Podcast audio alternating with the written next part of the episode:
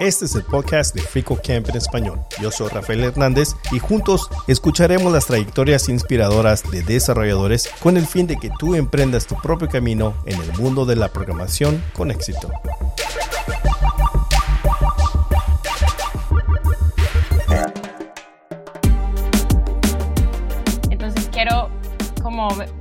Inspirar a las personas que tú también puedes estar en esa posición, no sé en cuánto tiempo y no importa cuánto tiempo, pero tú solo tienes que seguir sus pasos cada día y seguir aprendiendo y tú también puedes estar en su, tu posición de, de, los sueños. Pero recuerda que no, no pasa de, una, de un momento a otro. Yo también trabajaba en el año pasado en otra cosa en que no estaba ganando tanto y eso es un paso en mi, en mi, en mi trayectoria y tú también vas a tener pasos así.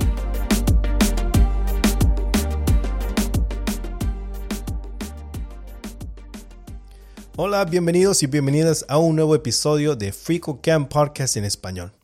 Primero que nada, quiero darle las gracias a todos ustedes que han escuchado estos episodios y decirles también que hay muchos más que ya tengo aquí enlistados para que puedan ser publicados de personajes, de desarrolladores, de personas que han hecho impacto eh, en la comunidad de habla hispana.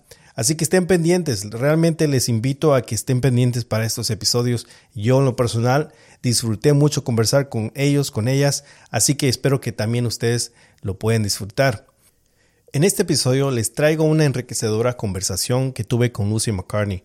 Originaria de Londres y con un sólido dominio del español, Lucy es una autodidacta apasionada por la programación, una redactora técnica y actualmente se desemplea en el rol de Senior Front-End Developer en Skyward Digital. Durante nuestra charla, Lucy nos relata su experiencia de cambiar de profesión y tomar la audaz decisión de sumergirse en el aprendizaje de la programación en medio de la pandemia. Descubrió que el desafío de 100 Days of Code se convirtió en un punto de partida crucial en su camino hacia el mundo de la programación. A través de 100 Days of Code y su participación en Twitter, Lucy se abrió a oportunidades como participar en proyectos de código abierto, descubrir su pasión por la redacción técnica, ser invitada a podcasts como este y finalmente alcanzar el empleo de sus sueños. La trayectoria de Lucy es verdaderamente inspiradora, así que sin hacerles esperar más, aquí tienen la conversación que tuve con Lucy.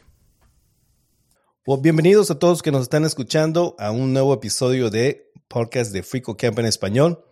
Y tengo con nosotros a Lucy. ¿Cómo pronuncias tu apellido? Perdón. McCartney. McCartney. Como, el Paul McCartney de, los Beatles. Bienvenida, Lucy, a este podcast de Frico Camp en español. Muchas gracias por aceptar la invitación. ¿Cómo has estado? Bien, yo estoy muy bien. Ahora estoy aquí en Inglaterra. Entonces, sí, súper bien. Para aquellos que no te conocen, Lucy, si quieres dar una introducción, de dónde eres y dónde estás trabajando actualmente. Bueno, yo soy Lucy, eh, soy de Inglaterra, eh, pero normalmente vivo en Cali, Colombia. Y em, ahora estoy trabajando en una empresa em, que se llama Skywood Digital, que es una agencia de desarrollo. Eh, es una empresa de Inglaterra y ahora estoy trabajando como desarrolladora senior y es un nuevo trabajo, es mi primer mes, entonces todo está muy nuevo en ese momento.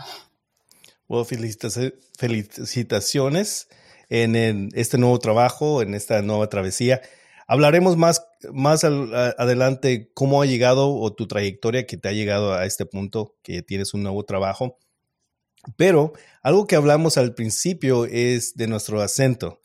Eh, los dos hemos hablado un poco más en inglés y el español un poco, pero es claro que tú tienes el acento colombiano.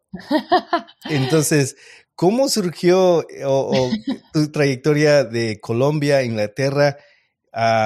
algo breve que puedas mencionar. Sí, siempre la gente está muy confundido cuando hablan conmigo porque es como, no, no te ves colombiana, pero tienes un acento como colombiana. Pues es porque yo viajaba por Latinoamérica hace cuatro años y después conocí a mi novio que es colombiano, entonces desde entonces yo he vivido en Colombia eh, por más de tres años, sí. Entonces, y también pasamos pandemia en Colombia, hablando, hablando, hablando, entonces pues ya aprendí el, acento. Pues el acento es muy claro y es sorprendente de que pudiste adquirir ese, ese acento único de Colombia y que tal vez en, cierta manera con el tiempo que has estado en Colombia es, fue, es, fue fácil, pero es, gracias por compartir. Bueno, algo, eh, eh, hay muchas cosas interesantes de, de, tu trayectoria y lo que he podido ver en Twitter, pero hay, hay dos que vamos a hablar en este episodio. Primero que nada es el, eh, tu trayectoria de aprendizaje, lo que tú, las herramientas o lo que hiciste para poder eh, desarrollarte en este ámbito. Y también otra cosa o etapa de, tu trayectoria es la participación que has tenido en código abierto en la comunidad. Así que empecemos con tu trayectoria eh, en el aprendizaje. ¿Qué te motivó a estudiar programación y qué te inspiró a, llegar a esta profesión como desarrollador web? Bueno, es que yo después de la universidad empecé a trabajar en una empresa de software, pero no como desarrolladora. Em, renuncié a mi trabajo después de tres años para viajar y cuando yo estaba viajando yo vi muchas personas trabajando y, viajando. Entonces me pareció súper interesante porque no sabía tanto de eso de, ahora es más presente, pero eso de nómadas digitales y todo eso también conocí a mi novio que es de Colombia, entonces empecé esa idea de conseguir una manera de poder trabajar de cualquier parte del mundo. Em, yo tenía un, amigo también que era un nómada digital desarrollador de Estados Unidos y yo estaba hablando con él sobre este sueño y él, pues él, él me contó sobre eso de aprender a, hacer programación y al inicio yo era como, ah, sí, me parece interesante, envíame la información me, envió muchos recursos de su bootcamp y todo, y yo no hice nada. yo, yo por eso como, ah, no, no tengo tiempo. Pero después cuando llegó, llegó la pandemia, yo tenía mucho tiempo libre, entonces pensé, pues ahora es el tiempo. Entonces empecé a, a estudiar em, programación, hice un curso eh, gratis de la Universidad de Harvard que se llama CS50, es como la introducción de computación de ciencias o Introduction to Computer Science. Y eso es como yo empecé. Pero la motivación era de esto, de encontrar una manera de, de trabajar de cualquier parte. Em, pero lo que pasa es después me enamoré con la programación porque siempre me ha gustado eso de resolver problemas. Matemáticas era mi asignatura favorita en, la escuela. Tengo carrera de, de, matemáticas, que no muchos, no muchos saben de esto. Em, entonces, cuando yo empecé, era como, no, eso me encanta porque estoy aprendiendo todo el tiempo y también estoy resolviendo problemas. Fascinante de que mencionaste que tú ya estabas en una etapa en tu carrera y de renunciaste y, y decidiste ir por esta carrera que al principio tal vez no tomaste acción, pero una vez que ya tomaste, tomaste unos pasos, viste, diste una prueba, te enamoraste de programación porque eh, coordinaba muy bien con lo que tú habías estudiado antes, que matemáticas, y tu facilidad de resolver problemas. Fue difícil el cambiar de carrera. Eh, creo que es algo que, es muy... Eh, se hace mucho o se... Ah, hay muchos que están cambiando de carrera, ¿verdad? Una vez que tienen una profesión por años, están cambiando por la necesidad y también por la curiosidad. Pero hay muchos tal vez que no toman ese paso. ¿Fue difícil para ti tomar, cambiar de perspectiva, decir voy a estudiar, tal vez no voy a ir a la universidad, pero tomar pasos o usar estos recursos que me compartieron? Creo que para mí era eso de estar en ese ambiente de pandemia que me dio mucho como paz en lo que estaba haciendo. Obviamente espero no vamos a pasar eso otra vez, no estoy esperando eso, pero creo que eso me ayudó pues bastante a como tomar el tiempo para mí, aprender, porque creo que cuando la vida está pasando normal, uno piensa que uno no tiene tiempo, pero en realidad uno sí tiene tiempo, pero solo es cuestión de cómo priorizar las cosas. Creo que también algo que me ha, me ha ayudado muchísimo es de no tener prisa en lo que estoy haciendo, porque creo que muchas veces vimos muchas cosas como, ah, yo aprendí como programar y yo tengo trabajo después de seis meses y pues sí, eso es inspirador, pero al mismo tiempo cuando uno está apenas iniciando y está tomando un mes de entender cómo funciona, digamos, HTML, CSS o nada en un mes, uno a veces se siente muy como, uff, pero yo no voy a hacerlo en seis meses, entonces soy muy malo. Entonces es eso. Creo que es como de no tener prisa en su propio viaje, es algo muy importante eh, cuando uno está aprendiendo. Eh, muy de acuerdo contigo. Eh, ya es tal vez la tercera vez en lo que he entrevistado a personas en el podcast y he escuchado fuera del podcast también varias personas que la pandemia, aparte de todas las cosas malas, mm. dio la oportunidad de aquellos que nunca hubieran podido considerar cambiar de carrera o, o, tomar el tiempo de estudiar algo. Uh, lo han hecho. Y, y, y, sí, es cierto, ah, cuando uno está en la, travesía de estar trabajando, el movimiento de todo el día, uh, es algo que tal vez no les pasa a uno por la mente y creo que um, también parece que en ese tiempo hubo muchos recursos que surgieron, bastantes creadores de, de contenido. Entonces, a este punto hay muchos recursos que uno puede tomar gratuitos uh, para poder aprender. Así que eh, comparto esa, ese, ese sentimiento de que dio oportunidad de poder aprender. ahora, en lo que en tu transcurso de autodidacta, eh, sé que te compartieron recursos. Y para varios que he entrevistado, eso puede ser intimidante, el tener programación puedes, si no sabes dónde ir y qué pasos tomar, los primeros pasos, puedes perderte, puedes tomar un montón de lenguajes de programación, frameworks, herramientas. ¿Cómo fue tu proceso y si fue intimidante o cómo fue ese proceso para poder tener un claridad lo que tú ibas a hacer?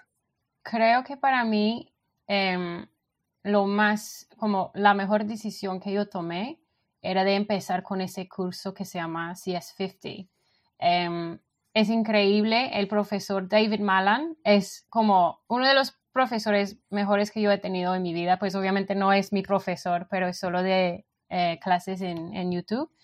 Pero lo que me parece muy bueno de este curso es largo, no voy a mentir que toma tiempo, pero lo que hace ese curso es que eso te da una fundación de cómo pensar. Creo que eso es a veces más importante que, que como aprender un, lenguaje de programación de una, ¿no? Es como él, él explica cómo funciona todas esas cosas, él explica cómo funcionar.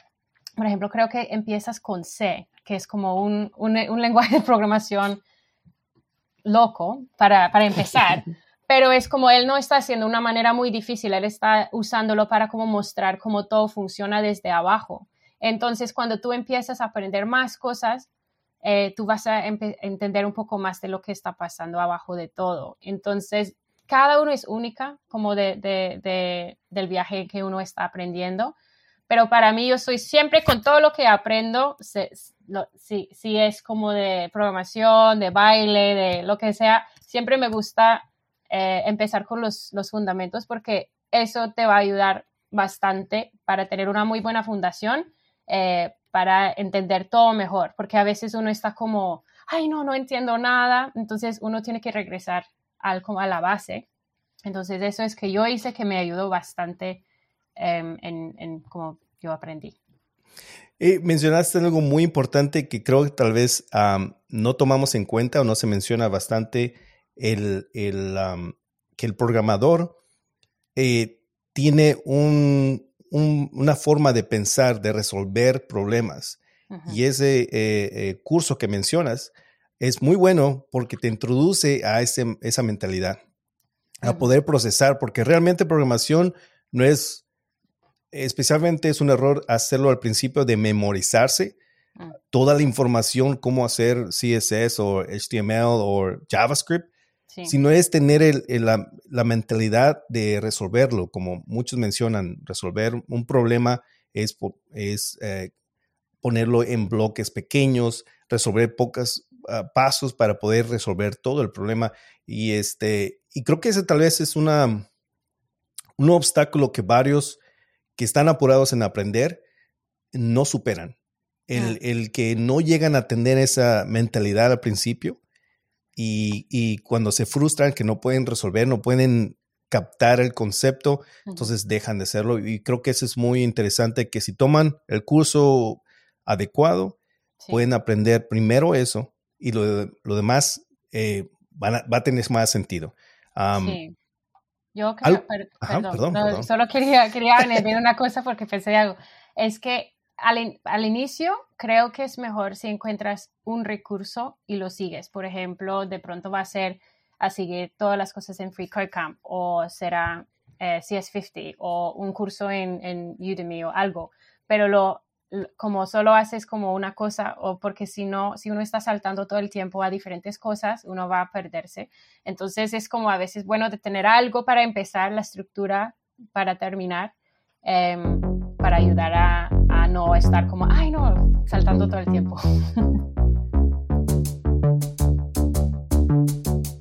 Este podcast de Frico Camp en español es posible gracias a colaboradores como tú que hacen una donación mensual o un regalo único. Tú también puedes unirte yendo a fricocamp.org barra inclinada donate y escribiéndote con una donación mensual de 5 dólares o un regalo único. Tu apoyo siempre es apreciado.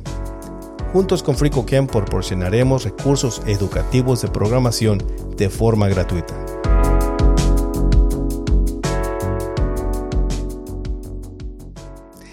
Sí, muy de acuerdo. Eh, creo, también eh, que agregaría ahí es de que el poder introducirse a la programación tiene que darse uno el tiempo hay, varios, hay varios recomiendan, digamos, empezar con Python, porque Python es un poco más, en inglés se dice forgiven, te perdona más los errores que pueden hacer, no es muy estricto como JavaScript. Ah, eh, CS50 también es un, curso que se recomienda bastante para que tengan esos conceptos de resolver problemas, cómo trabaja la programación en general. Eh, o en el caso de FreeCodeCamp, algo que es paso por paso, que te va, es interactivo. Pero en ese transcurso es cuando uno realmente puede descubrir si esto es para uno, ¿verdad? En el caso, si, si te apasiona resolver problemas, si eres, eh, no quiero decir eh, prolífico en matemáticas, pero eh, tienes una, un fundamento base de matemáticas, entonces eso te va a atraer más a programación. Sí. Bueno, en el caso que quiero seguir eh, conversando contigo es algo que hiciste que creo que es, ha beneficiado a muchos que han aprendido programación, es el, lo de 100 días de code. Mm. ¿Cómo fue la introducción a esto y cómo te, ha beneficiado, te benefició eh, involucrarte en la comunidad que, que, es muy, ¿verdad? Muy interactiva, este, apoya bastante. ¿Cómo empezó esa, esa, cómo fue que te introduciste a esto? Bueno, es que para los que no saben de qué es 100 Days of Code o 100 días de código, es como un, digamos, no es algo superficial, pero es una idea de estudiar al menos una hora al día y publicar lo que estás aprendiendo en Twitter como cada día por 100 días. En realidad yo no hice cada día por 100 días, yo tomé descansos, yo creo que eso está bien, no, no tienes que poner más presión a esto. Eh, pero la razón por que yo empecé es que en pandemia, pues yo pasé, digamos, creo que era un año y algo aprendiendo, pero em, no había ningún meetups de developers ni nada en Cali todavía. Y yo y mi novio queríamos conocer a más personas que pues eran developers para aprender de ellos, a, tener amigos developers con que compartir las cosas. Entonces yo vi ese reto o ese, ese concepto de publicar cada día por 100 días y yo pensé, pues eso es una muy buena manera de cómo empezar a saber qué voy a poner en Twitter. Yo no usé mi cuenta personal porque yo, no sé, es como que tenía mucha pena de compartir eso con personas, no sé, conocidas que no, no tienen interés en programación ni nada. Entonces yo abrí una nueva cuenta con solo ese como objetivo de compartir eso de 100 días de, de código. Eh, y yo, yo fui como publicando cada día eh, de lo que estaba aprendiendo. Creo que mucha gente, especialmente de pronto porque no estaban como prominente en, en, el mundo de hispanohablante de, de, de, developers, 100 días de código no tiene que ser tu primeros 100 días de código. Puede ser que has aprendido, como yo, yo estaba aprendiendo más, más de un año y yo empecé a, a, a, publicar lo que estaba aprendiendo en esos 100 días, ¿no? Y la idea era de, por ejemplo, puede ser que estoy aprendiendo, eh, compartiendo algo que aprendí o compartiendo mis notas o un problema que tengo, algo que estaba construyendo, pero la idea es la constancia, ¿no? De publicar cada día para mostrar. Y no sé cómo es ahora porque pues Twitter ha cambiado todo, mucho recientemente con todos esos cambios, pero lo que pasa es que tú puedes mirar en el hashtag de 100 días de código o 100 days of code, porque en realidad es en inglés, em, y responder a las personas, conectar con otras personas. Al inicio, pues yo estaba hablando con nadie en realidad, pero poco a poco yo fui conociendo más personas, también compartiendo sus cosas de, trabajo, de, de aprender o personas que ya eran developers. Y lo que es interesante es ya empiezas a como crear una pequeña comunidad o conexiones, pero es como, es mejor si tienes una cuenta solo por esto, porque si no, a veces gente me sigue y yo voy al perfil y no compartan nada de desarrollo, entonces no es nada personal, pero no voy a seguir porque no están compartiendo cosas así, entonces es muy, muy buena idea de tener una cuenta separada o enfocada en esto, creo. Sí, sí, muy de acuerdo. mencionaste que esto es en Twitter y algo que me gustó que, también mencionaste es la consistencia. Mm. Y creo que la consistencia se puede aplicar ya sea que lo uses en 100 Days of Code en Twitter o otros que optan por ir a una comunidad y participar, estar activos, responder, como también preguntar. a esa consistencia. Y lo otro es tener una comunidad donde te están apoyando, donde te pueden preguntar que, cómo estás haciendo tal X problema. Ah, entonces, cuando creo que eso, al menos hasta ahorita en lo que he preguntado, es muy importante también en el proceso. No todos tal vez tienen esa tendencia de necesitar un respaldo como una comunidad, pero sí creo que como seres humanos es, es muy animador poder tener a alguien que está ah, revisando tus proyectos o que te anima, que te apoya o que también te puede you know, agregar a un grupo, ¿verdad? Sí. Hablemos más de, este, de 100 Days of Code.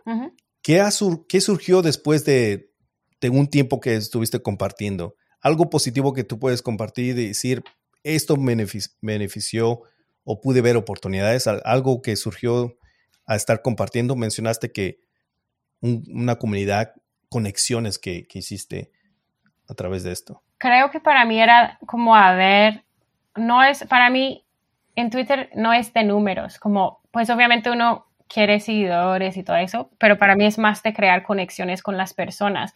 Y lo que me, me es que más que me motiva a seguir, porque, em, por ejemplo, cuando yo terminé mi proyecto en, en CS50, otro curso de web development de ellos, yo compartí mi proyecto y yo recibí muchos comentarios positivos y yo todavía en ese momento estaba empezando, entonces era como recibir, em, comentarios porque por el algoritmo, si la gente empieza a gustar y comentar, que pues muestra a más personas y había más personas comentando que en realidad estaban en posiciones mucho más adelantes que yo y diciendo como, wow, eso es muy chévere. Entonces eso es como muy motivante, como, ay, bueno, estoy haciendo algo diferente o que la gente interesa, entonces estoy en el camino correcto. Y creo que lo más, em, en este proyecto, ese first, yo conocí a, Eddie Joud, que es alguien que está muy involucrado en el, en el open source y, eh, o código abierto. Y él em, respondió a mi, a mi proyecto como, ah, es muy chévere, eso es de código abierto. Y yo como, ah, ¿qué es eso?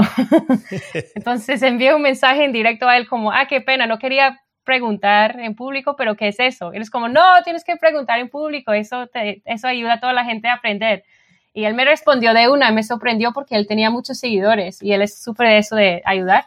Entonces ahí yo empecé a, a, saber un poco más de qué es open source y como, pero sí, en, en, en fin, es que eso de, de, conectar con personas muy interesantes, em, personas que están haciendo muchas cosas eh, interesantes en YouTube, también creando contenido, pero también developers de posiciones más altos. Eso es lo más interesante para mí de, todo eso.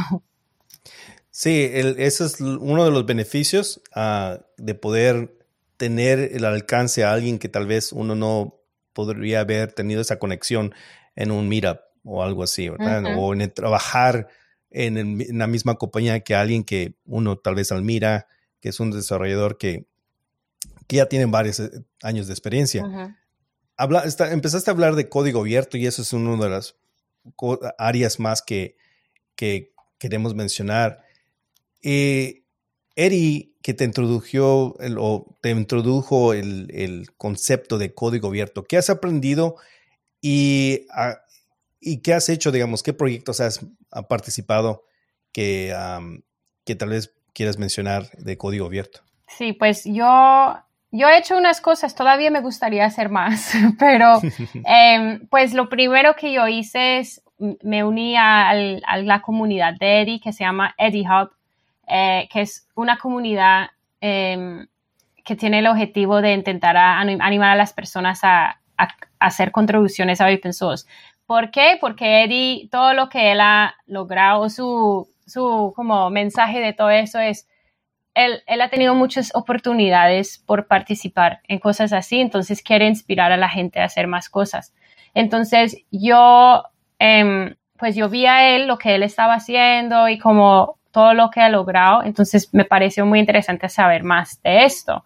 Y para mí, lo que creo que es muy importante de eso del código abierto es no importa si solo estás haciendo una contribución muy pequeña, y hablamos de qué es eso en un momento, pero la idea es que tú estás colaborando con personas eh, diferentes. Entonces te da un poco de sentimiento de cómo sería trabajar en desarrollo, porque lo que pasa en el, digamos, yo estoy leyendo la documentación de un proyecto de Eddie Hub y yo estoy intentando seguirlo, pero yo no entiendo qué hacer porque yo soy completamente nueva, yo nunca he, sabido nada de ese proyecto. Yo veo la documentación y no, algo no está claro. Eso significa que de pronto uno debería como preguntar y hacer una, un, un cambio en la documentación para ayudar a más personas. Entonces, tú puedes hacer una, como cambiar un poco de la documentación y hacer ese proceso de hacer una contribución, que es como de hacer un pull request, integrar eso en el proyecto, hablar con las, los maintainers y eso te da más confianza para poder hacer en proyectos más grandes. Por ejemplo, después de esto, de tener más confianza en hacer ese proceso, yo he hecho más cosas como eh, hay un, eh, es una librería de testing que se llama Storybook y yo em, he hecho una contribución de traducir uno de los tutoriales que es en español. Antes yo no podía hacer eso porque no sabía cómo hacer una contribución. Entonces creo que es súper importante encontrar un ambiente en, que tú puedes empezar a aprender a hacer eso y tener la confianza para después poder ir a otros proyectos a, hacer contribuciones. Eh, sí, muy de acuerdo. Ah, eh, aparte de aprender programación, algo muy fundamental es poder trabajar en colaboración. Y, el mejor ah, lugar para hacer eso es colaborar en open source. Y entonces Eddie es, es, es evangelista en esto, en poder colaborar en código abierto.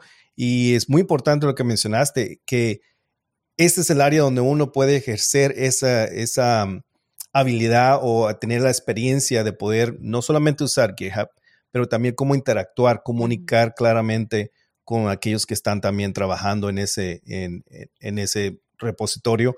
Y entonces te da la oportunidad de no solamente eso, sino también poder tenerlo a las contribuciones documentadas y, que sabemos de que eh, muchas compañías ven tu GitHub y ven tu trayectoria y lo que has colaborado ya con eso, pues uno puede uno seguir colaborando si quiere en, otro código abierto, como lo mencionaste tú, que te puede abrir también puertas. Sí. Porque puede ser que si estás contribuyendo a una compañía que están buscando a alguien que pueda hacer ese trabajo, lo que estabas tú ayudando, hay, varias personas que han adquirido un trabajo por el simple hecho de que empezaron contribuyendo a, a cualquier bug o simplemente corrigiendo algo que estaba gramáticamente incorrecto o traduciéndolo en español. Porque ahora en día que he visto que hay más traducciones que están haciendo no solo en español, pero en muchos idiomas. Entonces eso puede ser algo que también que pueda dar oportunidad. Así que totalmente de acuerdo. Eh, pueden ustedes, si no es EdiHub, pues, estoy muy seguro que hay muchas, muchas comunidades que también están promoviendo y en, a, poder participar en open source para que ah, tengan esa experiencia que no tengan. Sí, claro. En la otra que no, no he mencionado, este, creo que también por los que, pues obviamente los que están escuchando hablan español y de pronto tienen miedo o no hablan tanto inglés o no tienen tanta experiencia en inglés o la única experiencia en inglés que tienen es de hablar con sus compañeros de clases de inglés que también son de su país. Em, es otra manera de practicar inglés y también creo que eso, cuando uno está aplicando a, a trabajos, eso también te ayuda a decir como, mira, yo he colaborado en unos proyectos de open source en inglés. Eso también es algo como muy diferente que otras personas, porque más y más la gente también tiene que como a veces mostrar capacidades en inglés también para, para, conseguir ciertos trabajos en, programación. Entonces, esa es otra manera de, mejorar esto, porque creo que también muchas veces, por ejemplo, con mi novio, cuando él consiguió su primer trabajo en que tenía que usar inglés, es un poco como, wow, eso es difícil porque uno está colaborando todo el tiempo en inglés. Pero entonces, si tú empiezas a hacer ese tipo de cosas en proyectos, em, tú vas a como subir la confianza poco a poco también hablar en inglés, colaborar con las personas en inglés, porque eso también es un proceso. Hola, espero que estés disfrutando esta entrevista. Quiero aprovechar esta pausa para compartir contigo otros recursos que FricoCamp también tiene para ti en español. En nuestra publicación en español encontrarás más de 400 artículos, tutoriales y manuales traducidos que cubren conceptos fundamentales de Python, JavaScript, Java, Linux y muchos otros que te ayudarán en tu aprendizaje continuo. Pero si estás buscando videocursos completos para aprender construyendo proyectos de práctica, visita nuestro canal de FreeCodeCamp en español en YouTube.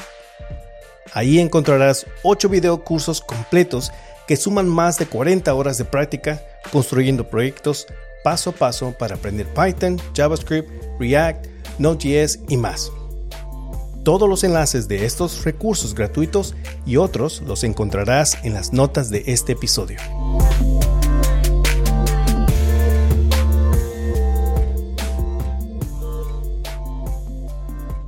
No, sí, y, creo que tal vez, si es que no lo han pensado aquellos que nos están escuchando y, y, su tendencia es ir a comunidades que hablan español y practicar, digamos, el inglés, que he visto bastante que hay canales donde practican el inglés, creo que dar ese paso donde pueden ir a participar en comunidades eh, que la mayoría hablan inglés, pero también eh, hay muchas comunidades que puedo decir que son muy aceptables, son muy amigables, aunque tal vez nuestro acento no es muy claro o que no podemos comunicar tan claro como alguien que habla inglés. Eh, ellos están dispuestos a escuchar. Y en este caso puedo testificar que Eddie es, la comunidad de Eddie es esa comunidad que no importa de dónde eres, si tú estás tratando, ellos te van a aceptar, te van a ayudar. Y entonces, si encuentras una comunidad así, no tengas miedo. Eh, te va a beneficiar porque vas a poder practicar, vas a poder interactuar con otros desarrolladores eh, en el ámbito de, programación y que te puede ayudar no solamente en tu práctica, pero también a poder mostrar lo que has hecho, que has, has ido fuera de tu comfort zone. Exacto para poder ah, adquirir esa experiencia. Muy buenos puntos. Eh, ¿Cómo has equilibrado eh, tu propio aprendizaje y en que yo sé que a estos puntos ya has adquirido un trabajo, pero en tu aprendizaje y tu crecimiento de participar en Open Source, ¿cómo fue ese equilibrio? Tal vez cambió con, antes que era en la pandemia, que tenías más tiempo, pero en el tiempo que ya ha pasado? ¿Cómo has equilibrado eso? Sí, a veces en realidad, no voy a mentir que cuando estoy muy ocupada en el trabajo, que en realidad no tengo el tiempo. Y eso creo que está bien.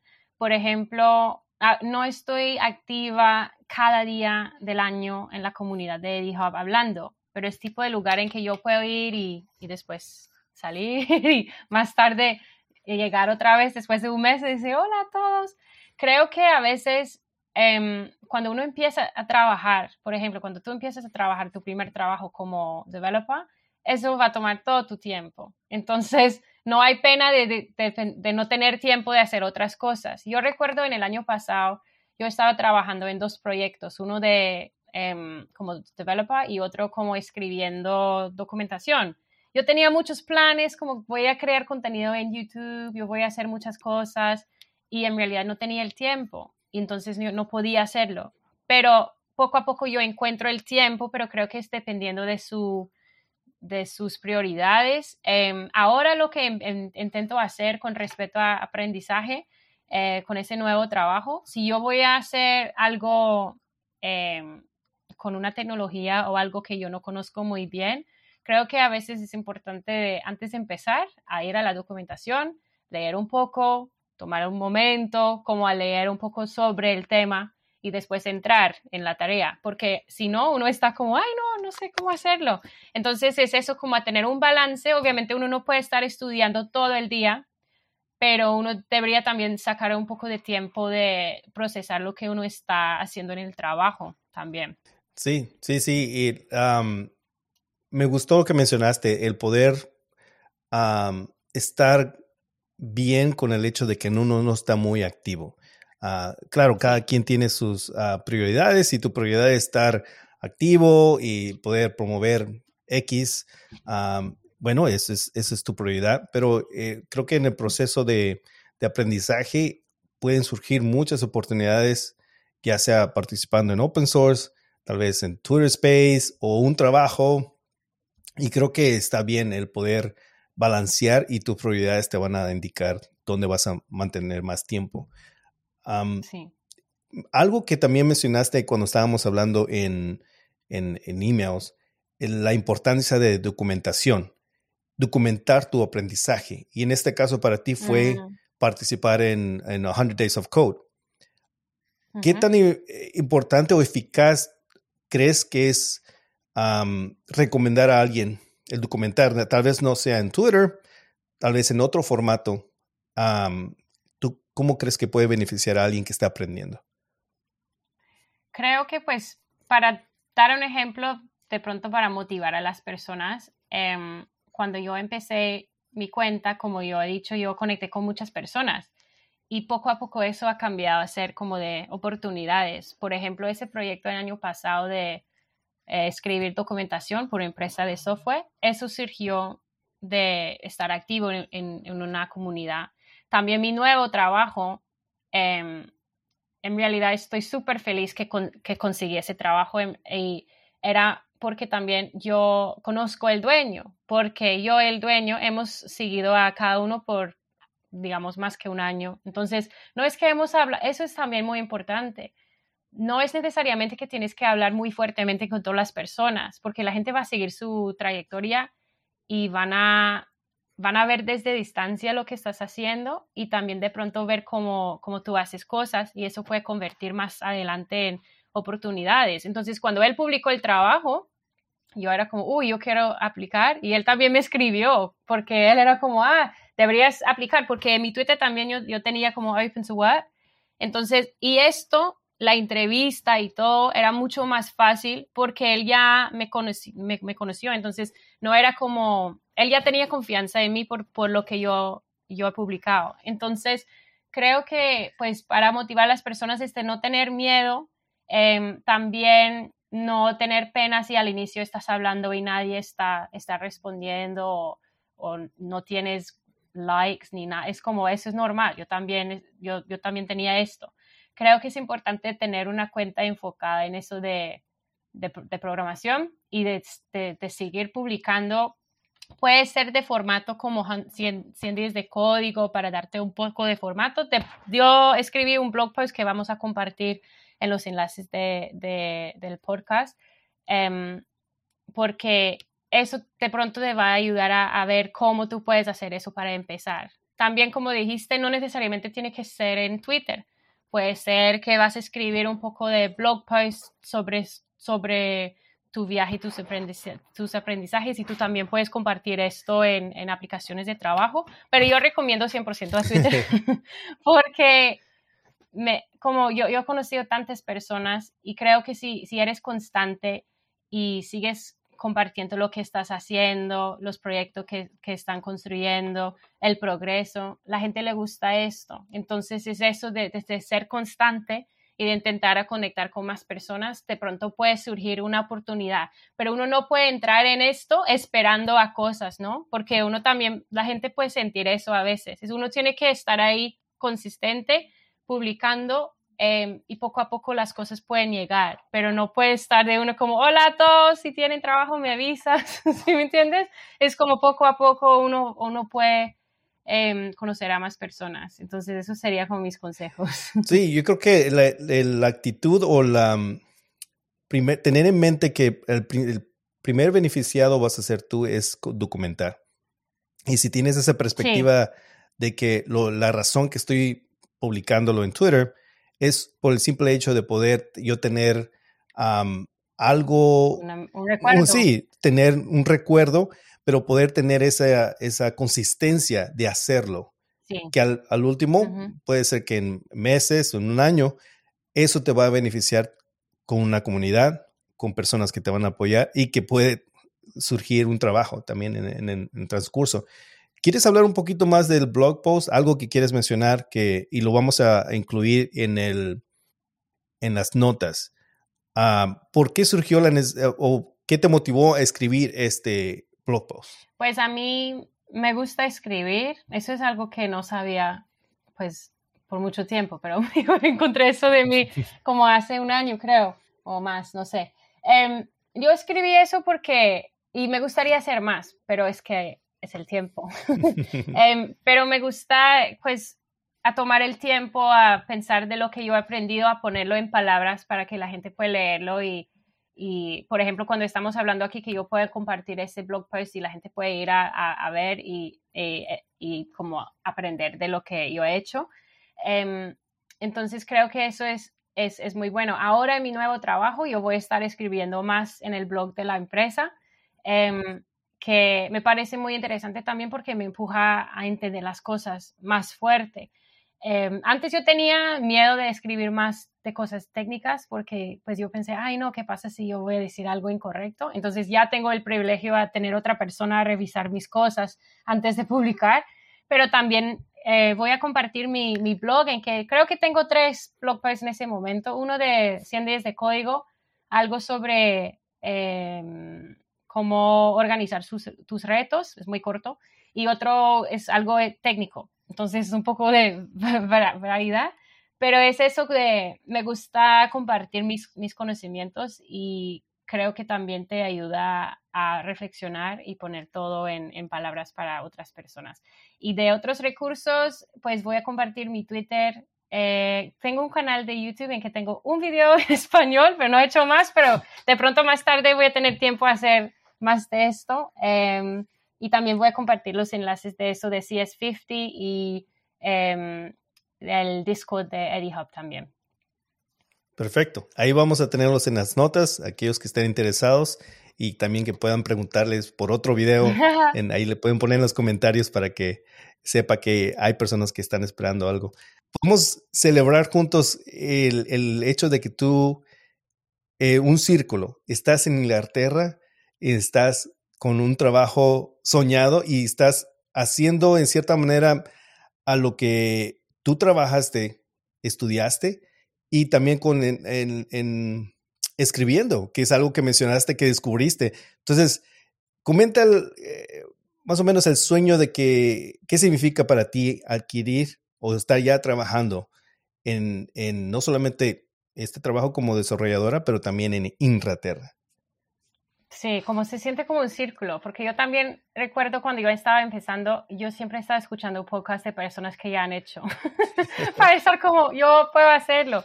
Em, entonces, pues yo espero que esta historia también inspire a las personas a saber que tú también puedes hacerlo, pero para mí em, no, todavía no se siente tan real que yo he conseguido, que yo he trabajado por tanto tiempo, en realidad no, no lo siento todavía.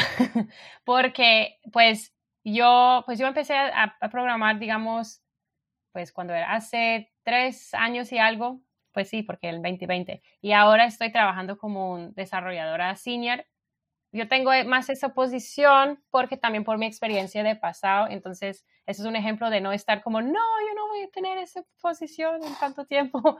Em, pero la, la idea que quiero compartir es, ya he conseguido ese trabajo, mi contrato tiene 28 horas a la semana, este tiempo completo, entonces es cuatro días de la semana, trabajo de forma asincrónica y remota entonces es como ya tengo como digamos mi trabajo de, mis sueños. Em, entonces, y ahora estoy hablando en un podcast aquí en Free Account, también no se siente real.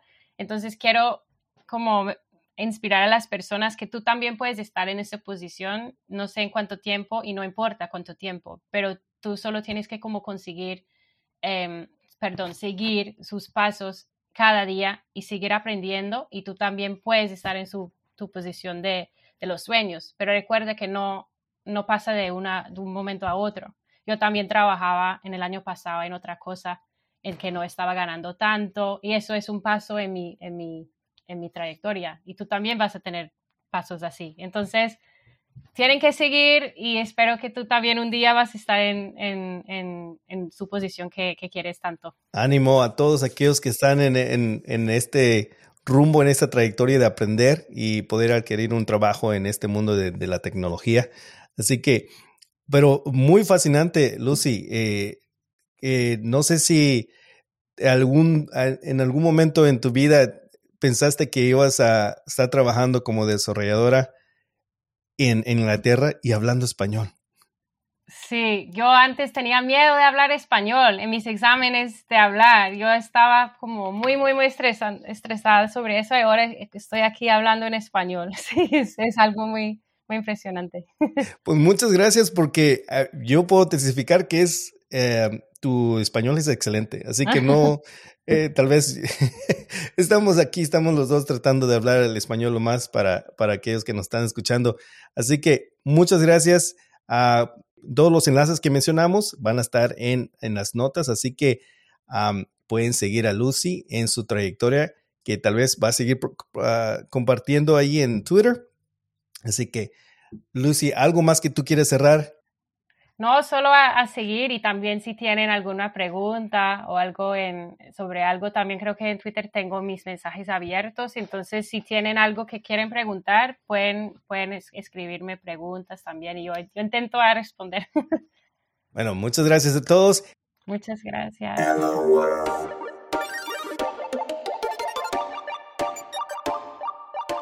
Gracias a todos por escuchar el podcast de Frico Camp en español. Si te ha resultado útil, no dejes de decírselo a tus amigos, ayudará a que más gente lo descubra. Si quieres dejarnos un review de 5 estrellas donde quiera que lo escuches, también será de gran ayuda. Gracias de nuevo y hasta la próxima.